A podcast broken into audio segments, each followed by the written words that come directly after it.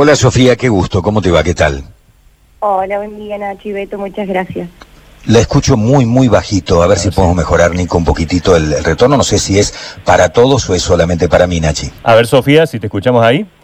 A ver, ahora, me Ahora sí, ahora. Ahora sí, ahora sí, ahora sí. Eso con un tono firme, Sofía. ¿eh? Buen día, ¿cómo Bueno, eh, es muy interesante el tema de intentar movilizar a la juventud y que sea realmente proactiva y propositiva. Yo con alguna preocupación, como alguien que tiene una enorme vocación política, veo que la las juventudes argentinas, por lo menos las que vemos en los medios de comunicación y aparecen como más representativas en las redes sociales, se ocupan solamente de agendas de minoría. Yo escucho a la juventud hablar de aborto legal, escucho a la juventud hablar de, no digo que no sea un tema importante para debatir, pero digo los temas, la selección de temas, ingreso de transexuales a la administración pública con cupos, eh, to- todos estos temas, digamos, que son de agendas de minorías, son los que llevan como estandartes o. Y yo no escucho a los pibes hablar de cómo hacemos para, desde la universidad, tener una materia que indique de que vamos a devolverle a la sociedad algo de lo que nos está dando porque vamos gratis a la universidad y colaboramos con la gente instruyéndola para tenderle una soga para que salga adelante. Cómo empezamos a discutir políticas públicas activas, importantes, políticas de Estado para que las nuevas generaciones de dirigentes políticos puedan lograr consensuar lo que los que tenemos ahora no logran consensuar y vamos de un lado al otro, de una tormenta a la otra. ¿A dónde están apuntando, Sofía, ustedes?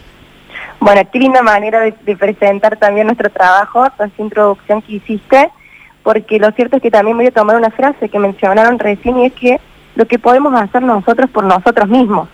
¿sí? Así es. Por- porque es cierto esto de que muchas veces nos enfocamos por ahí un poco en las minorías o también en los grupos que han sido históricamente vulnerados y vulnerables, como mencionabas, también ha, estado y está mucho en la agenda la cuestión de las mujeres, pero es cierto que la idea es tener una mirada global y abarcativa de todas las realidades. Por eso, por empezar, el título es Ley Nacional de Juventudes y no solo de juventud, porque hacemos foco en la afirmación de la heterogeneidad que tenemos como, como grupo etario, digamos. La idea nuestra somos siete, com- comenzamos como siete participantes de provincias diferentes, que somos Córdoba, Buenos Aires, Santa Fe y Salta, con el objetivo de empezar a promover el diálogo y plantearnos primeramente si es necesario una ley nacional de juventudes, por para qué es necesario, qué es lo que intentamos obtener con esta ley nacional de juventudes o visibilizar, porque muchas veces el solo hecho de hacer conocidas ciertas realidades ya es un montón en cuanto a las políticas públicas, colocar una tem- un tema en la agenda es un paso muy importante. Entonces nos surgió como, como idea armar este foro, como mencionaban recién, está, que está dividido en dos partes, por decirlo así. Primeramente hoy a las 18 horas es un foro nacional de juventudes, en donde tendremos a tres expositores que son referentes políticos y sociales. Y luego el día 4 de noviembre a las 18 horas pasamos a una parte más práctica, digamos un taller que hemos denominado Laboratorio de Innovación Ciudadana, co-creando una ley nacional de juventudes.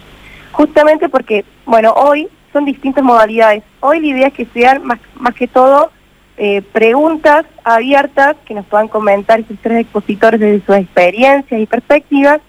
Y el día 4 de noviembre ya sea una, una cuestión más de co-creación, una cuestión sinérgica, en donde podamos ir planteando distintas opiniones, criterios, para hacer una ley que sea abarcativa y lo más plural posible.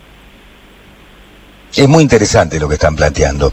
Ahora, el tema es cuáles son los temas a elegir. Yo no escucho a por lo menos los que aparecen en los medios de comunicación, en las redes, hablar de el futuro de la educación para que realmente tengamos una sociedad más igualitaria en el futuro.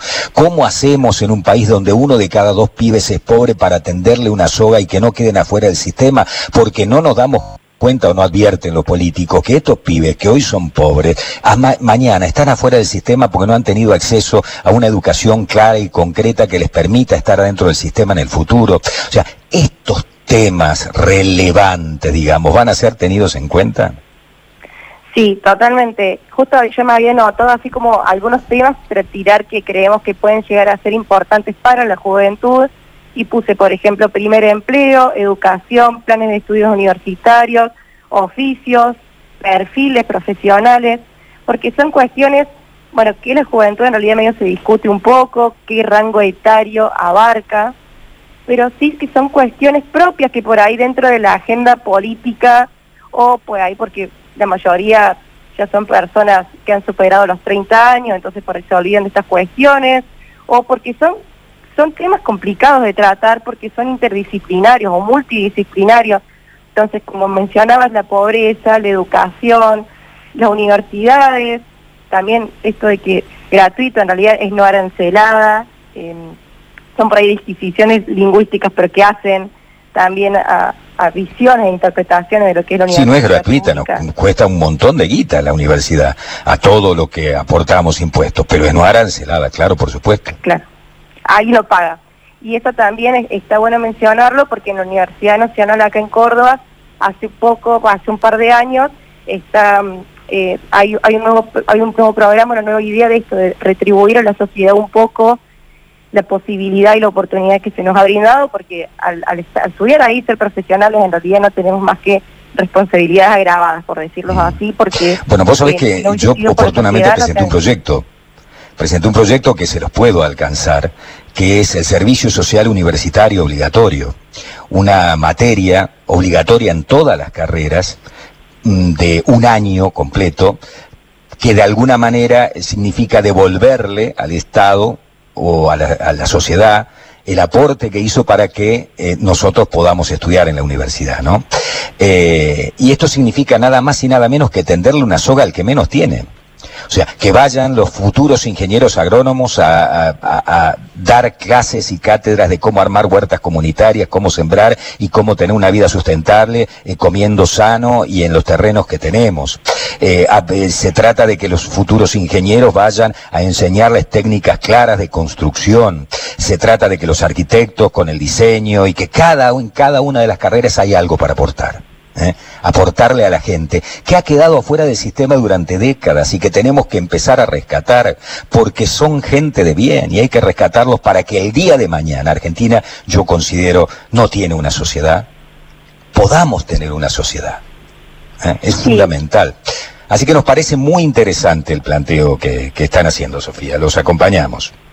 Bueno, muchas gracias. La verdad es que estos espacios también nos sirven mucho a nosotros como incentivo y también para dar, darlo a conocer, porque entendemos que si somos siete personas nomás las que nos movilizamos y las que conversamos, en realidad son siete realidades nomás las que vamos a plasmar luego en el proyecto, cuando en realidad la intención es que sea lo más plural y lo más representativo posible, porque solo así en realidad se consiguen grandes cosas trabajando en conjunto.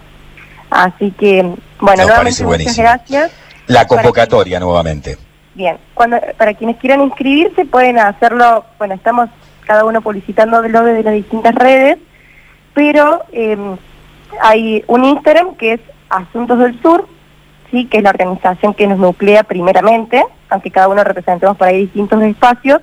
Asuntos del Sur, nos pueden escribir ahí, o bien está el link para completar el formulario y podernos encontrar esta tarde. Esta, repetimos, va a ser hoy a las 18 horas y la segunda etapa con una modalidad más taller o laboratorio, como le quisimos denominar, es el día 4 de noviembre a las 18 horas. Muy bien.